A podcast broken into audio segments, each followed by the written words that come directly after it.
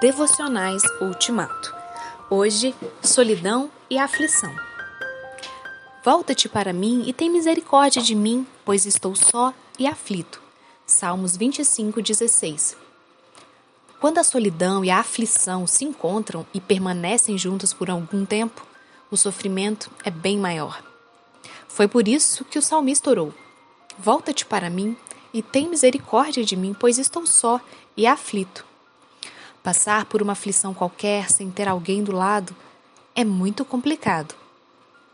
A ausência desse alguém significa que não teremos mão para nos segurar, braço para nos abraçar, ouvidos para nos ouvir, boca para nos consolar, olhos para nos mostrar simpatia, nem ombros sobre os quais possamos chorar. Jesus passou por experiência semelhante à do salmista.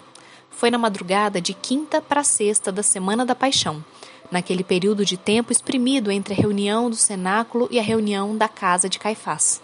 Embora seus discípulos estivessem com Jesus ali no Getsemane, o Senhor estava só porque todos eles dormiam. Até Pedro, Tiago e João, que Jesus separou dos outros para ficarem com ele bem de perto, caíram no sono. O Senhor passou por aquele momento de tristeza mortal sozinho. Absolutamente a sós, não porque apareceu-lhe então um anjo do céu que o fortalecia.